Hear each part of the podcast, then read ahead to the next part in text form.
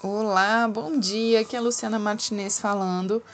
Quero desejar um feliz dia para vocês, uma manhã linda, clara, límpida, com os pensamentos e com a alma muito, muito, muito é, feliz.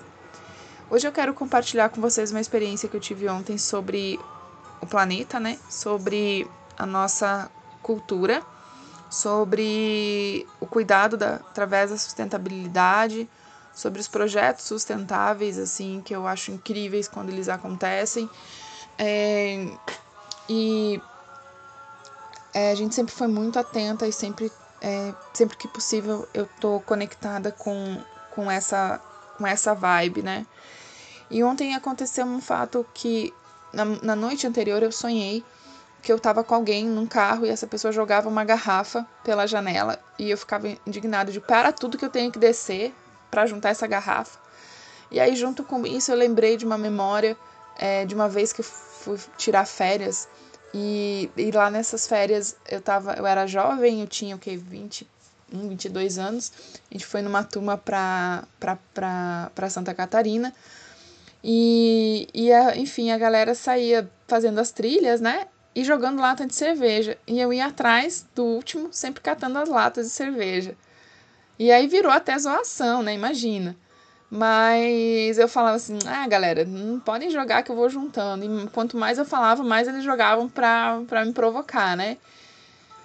Mas eu lembro da primeira lata que quando alguém jogou, eu falei: Meu Deus, peraí, cara, olha só, a beleza desse lugar, como é que você consegue fazer isso? Né? E aí, nesse sonho, rememorando ontem, eu lembrei desse fato e ontem eu acordei já recebendo mensagens sobre lixo, mensagens sobre meio ambiente, como o planeta está se regenerando, como eu já venho meditando como que o ar deve estar tá mais puro nas grandes cidades, como que, é, enfim, esses efeitos assim que de desaceleramento devem ter trazido para a Mãe Terra alguns benefícios, né? É, enfim, e aí ontem no final do dia, para complementar e para me dar certeza que eu tinha que falar sobre isso com vocês, veio através da televisão uma mensagem sobre os índios, sobre o cuidado que eles têm com a terra. E quando eu abri a televisão, assim, a mensagem era sobre a água. Então, era realmente essa energia da água. Para quem sabe, é, eu tenho muita conexão com a água, com o mar e com os golfinhos. Sempre tive, né? Então, é, a gente veio sempre com essa preocupação. E, e aí, a, a mensagem que eles vieram falar ontem foi a seguinte: é, a usina de Itaipu ela foi construída numa região onde o, o povo guarani tinha como sagrada. Então, para eles, o que é progresso, para o índio é destruição. E aí eu fiquei pensando nos dois lados da moeda, né? Na evolução planetária, o que é para um progresso, para o outro foi destruição de algo sagrado que ele tinha ali, que aquela região eles tinham que proteger. E aí eles pedem hoje que parte de um território ali eles possam ainda fazer daquele lugar um lugar sagrado, porque eles acreditam que se eles estiverem ali naquele local ali ainda, aquele lugar ainda tem a chance de ser sagrado. Então eles lutam por isso, mas de forma é, é não não violenta, né? E a gente sabe que várias correntes falam sobre os índios na Amazônia, a agressividade dos índios, mas eu fico pensando, gente, se violência gera violência, como é que o índio não vai é, se defender? Peraí, vamos parar tudo? Vamos refletir? Foi o que me veio ontem assim. E aí, o que, que eles estão hoje fazendo? Com a miscigenação dos povos, com a abertura das tribos para o conhecimento do branco, por... eu vi uma reportagem há algum tempo atrás que um pajé, há 40 anos atrás, ele teve uma visão que um dia o homem branco ia chegar na tribo dele e oferecer para ele escrever um livro. E ele tinha que se preparar para esse momento, porque ele sabia que o homem branco escrevia muitos livros, mas que a tribo dele já não, não escrevia, era conhecimento passado oral e que muitos dos filhos da tribo dele estavam indo para a nação branca e que esse conhecimento ele já não ia mais poder compartilhar através da oralidade, então eles precisavam registrar, mas que no tempo certo o homem branco ia chegar para ajudar. E 40 anos depois dessa visão, os homens brancos chegaram e hoje eles constituíram um parque que que fica, né, é, no norte do país, no Acre, e, e em parceria com o Jardim Botânico do Rio de Janeiro, eles, eles é, catalogaram e escreveram um pouco da sua história. E aí eu fiquei pensando sobre isso, sobre o compartilhamento que eu devia ter com vocês, sobre isso, e sobre o que a gente vê sobre no nosso corpo, sobre o nosso DNA. Pessoal, se nós fizéssemos hoje uma análise de DNA de cada um de nós aqui, na, na, no, naquilo que a gente não vê, a gente teria uma constituição negra, um DNA negro, um DNA indígena, um DNA altamente é, com ancestralidade miscigenada, e isso reflete hoje na nossa população, que mais quase 60% da nossa população é uma população parda. E aqueles que antes dominavam o território nacional hoje representam menos de quase 1% da população nacional. Então, assim, a gente está caminhando realmente para a miscigenação e a gente vem cada vez menos destruindo mais a nossa origem, que é a origem indígena. Então, é, e como que a gente pode trazer esse conhecimento para dentro da, da cultura nacional, né? É, e aí ele vem e diz assim, é, esse, esse, esse povo, agora pra, daqui eu pretendo compartilhar mais com você sobre esse conhecimento, e ele diz assim: é, ambos os conhecimentos são indispensáveis e mutuamente inspiradores, ou seja, tanto o conhecimento da tribo quanto o conhecimento do homem branco. A medicina do povo Unicui tem ampla base de apoio nas tradições, que reconhecem a interdependência fundamental e prática que o homem é parte inseparável, física, psicológica e espiritualmente, do ambiente em que vive. Essa interdependência tem sido comprovada por diversos ramos da ciência, desde a física, a ecologia e em diversas áreas da biologia experimental. Na medicina Unicui, a cura realizada pelos pajés significa tudo aquilo que possa ajudar o indivíduo a se sentir mais integrado e harmonizado com a natureza e com todas as formas de vida. Tudo que cure o corpo, a mente e o espírito é considerado medicina e representa a sabedoria tradicional de povos e tradições. Essa sabedoria vem permitindo o desenvolvimento de novos paradigmas para a biologia, tornando-a menos mecanicista e unicamente baseada em princípios físico-químicos. Ou seja, à medida que a gente vai entregando a biologia junto com a espiritualidade, com a cura do corpo e da alma, as coisas as coisas vão acontecendo. E aí o pajé fala assim: é uma honra poder ajudar a fazer essa história, porque veio através de um sonho. Ou seja, gente, os insights, né? A gente chama aqui de insight, os famosos insights e a ação da materialização dos insights é, do que a gente precisa fazer realmente no tempo certo, sem ansiedade, já deixando tudo programado e o que pode ser feito, feito, e o que não pode ser feito, a gente honra e agradece. E a gente põe a força do nosso pensamento e aí a gente traz uma mensagem da PNL para vocês hoje, para corroborar com a nossa sabedoria ancestral indígena, que diz assim: se é possível para alguém, é possível para mim. Podemos aprender como é o mapa mental de um grande realizador e fazê-lo nosso, com as, de, com as devidas adaptações. Quando ele fala em adaptações, é a individualização de cada um. Olha que beleza! Faça de conta que tudo é possível. Na realidade, não há limites, e sim nas nossas escolhas. Então basta ampliar o mapa para ter mais escolhas e fazer o que precisamos. Corpo e mente integram sistematicamente. Corpo está para a fisiologia, assim como a mente está para a representação interna. Nossos pensamentos afetam instantaneamente nossa tensão muscular, respiração e sensações e vice-versa. Quando aprendemos a mudar um deles, aprendemos a mudar o outro.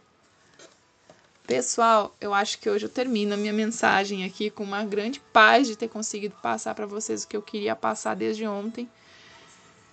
E a minha gratidão pela presença e um bom dia. Namastê, arro. E eu deixo para vocês uma bela canção para embalar o dia e o coração.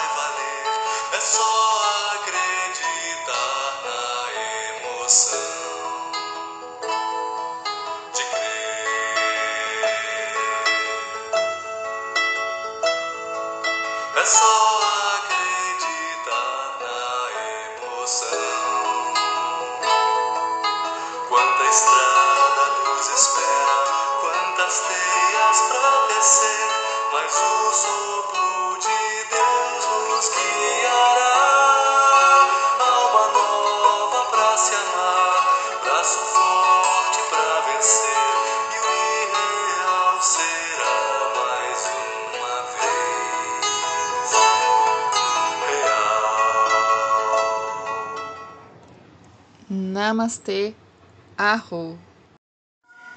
Boa noite, tudo bom? Aqui é a Luciana Martinez falando. É com imensa alegria que a gente finaliza mais um dia de meditação e prática vibracional através do reiki, do amor universal. E hoje é, veio uma mensagem é, muito bonita, assim, uma vivência muito linda sobre o vírus, né? Sobre a pandemia, sobre segurar esse vírus na mão e acolher ele sem medo. É, é como se ele tivesse com tanto medo igual igual estamos dele, sabe? Eu vi ele assim como um ser, um ser que veio com uma missão e que a gente está morrendo de medo. E é óbvio que assim a gente tem que estar, tá, né, com cautela. Não é isso, jamais diria isso. Mas o que eles nos pedem é que a gente, eu escrevi, hoje eu me dei, me, me, dei, me autorizei a escrever. e a mensagem que veio é assim: Queridos amigos, o vírus não é dor. Ele está com tanto medo quanto as pessoas estão dele. Ele quer amor. Ele quer que olhemos para ele com amor e que possamos ver nele o sentido de a centelha divina transmutadora e pedir transmutai, transmutai, transmutai. Então quando eu segurei ele assim na mão, eu vi ele na minha mão assim, aquela bolinha, né? Parecia até um brinquedo que eu tinha quando criança. Vocês lembram daquela bolinha que a gente jogava na, e ela gruda? Né? Criança adora aqui uma bolinha que ela é cheia de ventosas na volta e ele, né? E a imagem que tem a, a que a microscopia ótica tem tem nos mostrado é que ele parece aquilo mesmo que ele vai e gruda, né? e aí e ele realmente ele veio assim para para grudar mesmo, né? Como se fossem umas ventosas. E aí eu vi aquela bolinha na minha mão, assim, e eu acolhi ela e digo assim: não precisa ficar com medo. Nós te agradecemos muito porque você veio com a missão do amor, de transmutar né, o, o coração das pessoas, em transformar, em levar outras, porque algumas partirão, outras ficarão já com, com esse pedacinho do tipo: nossa, eu sobrevivi ao coronavírus, eu sobrevivi à pandemia, o que, que eu preciso fazer?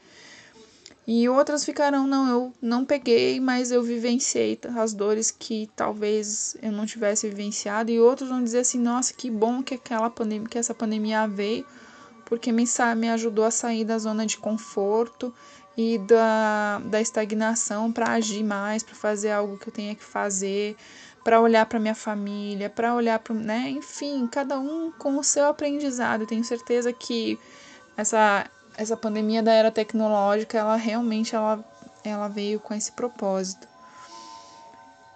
E aí ele veio assim, ele veio com essa missão e precisa que haja transformação. Então, enquanto a transformação realmente não acontecer a nível de que a espiritualidade ela tá nos pedindo para que aconteça, porque assim, gente, a gente está olhando A gente está olhando, mas a gente não tem a visão de fora, né? Sabe quando a gente sobe uma montanha que você vê aquelas coisas pequenininhas lá embaixo, assim, que você parece que você pode até brincar de montar o, planeta, assim? É mais ou menos isso que eles estão, que a espiritualidade tem, tem feito. É como se fosse um, jo um jogo, né? Um joguinho de Lego, assim, onde eles estão em cada lugar, em cada local, analisando. E isso ficou muito claro, confirmou uma visão que eu tive antes do processo todo começar, logo nos primeiros dias, assim é, de uns seres que eu já tinha visualizado aqui no planeta, uns seres é, que que vieram, né? E esses locais, assim, essas, esses, esses transportes magnéticos e que estão na órbita, que estão esperando, realmente eles existem, a gente sabe disso. A gente sabe que a gente só está numa dimensão, que existem milhares de outras dimensões, né? Então eles estão vindo, esses ônibus eles estão chegando, eles estão levando gente, eles estão trazendo gente, eles estão trazendo espíritos para ajudar. É, vocês acham que esse trabalho aqui ele está acontecendo como? Com a nossa força aqui da Terra, com os no nossos espíritos encarnados, mas ele está acontecendo de uma, uma, uma dimensão muito superior à nossa. E que bom, né? Gratidão, gratidão, gratidão eterna por estarem assim nos instrumentalizando com tanta coisa boa, com tanta informação divina. E e aí ele termina assim me dizendo assim: Pergunte-me o que é preciso fazer para que eu possa ir embora e deixar a terra transformada. Caracoles, quando ele falou, quando eu senti aquela energia me fazendo essa pergunta, eu pergunto para vocês: o que precisamos fazer para que ele possa ir e deixar conosco a sua transformação? E aí, o nosso querido. E aí, eu pedi permissão para a sabedoria se eu poderia falar isso para vocês. E como nada é por acaso, né, não existe, né? palavra que eu abri no vigiar e orai foi consentimento. Então, permitido, eu falei. Frequentemente ter queixas da influência perniciosa dos espíritos inferiores. Dizes debaixo de terrível obsessão. Clamas contra a ação das entidades desencarnadas que te submetem em parte alguma do universo, ninguém se encontra exclusivamente à mercê do mal. Contrabalançando o assédio das forças das trevas, existe sempre a proteção dos amigos de luz. A ação que nos é sugerida por alguém, seja no corpo ou fora dele, carece do nosso consentimento para se concretizar. A rigor, ninguém constrange alguém sem que esse alguém lhe ofereça alguma passividade. Os espíritos superiores não cessam de tentar influenciar-te pensamento. Ausculta a sugestão dos espíritos bons e não inclines à influência dos maus. Pessoal, aí fica essa mensagem. Eu sei que eu sei assim que é muito difícil quando a gente tá com tristeza, com depressão, com ansiedade, acalmar. Mas pensem assim, ó, eu sou a poderosa força reinante dentro de mim. Eu sou o poderoso amor. Eu sou a vitória sobre qualquer tentação. Eu sou a vitória sobre qualquer tentação. Eu sou a vitória sobre qualquer tentação. Pensem nisso assim. E para finalizar, nosso querido irmão Chico, através do livro Perdão e Vida, nos diz assim: Seja qual for a tribulação que te flagela o campo mental, ergue-te em espírito, confia na divina providência, serve e caminha. Em teu lugar próprio de trabalho, se consegues se, se prossegues doando a vida o melhor de ti, guarda a certeza de que todos os teus problemas serão solucionados e dissolvidos nos arquivos do tempo pela onipresente misericórdia de Deus.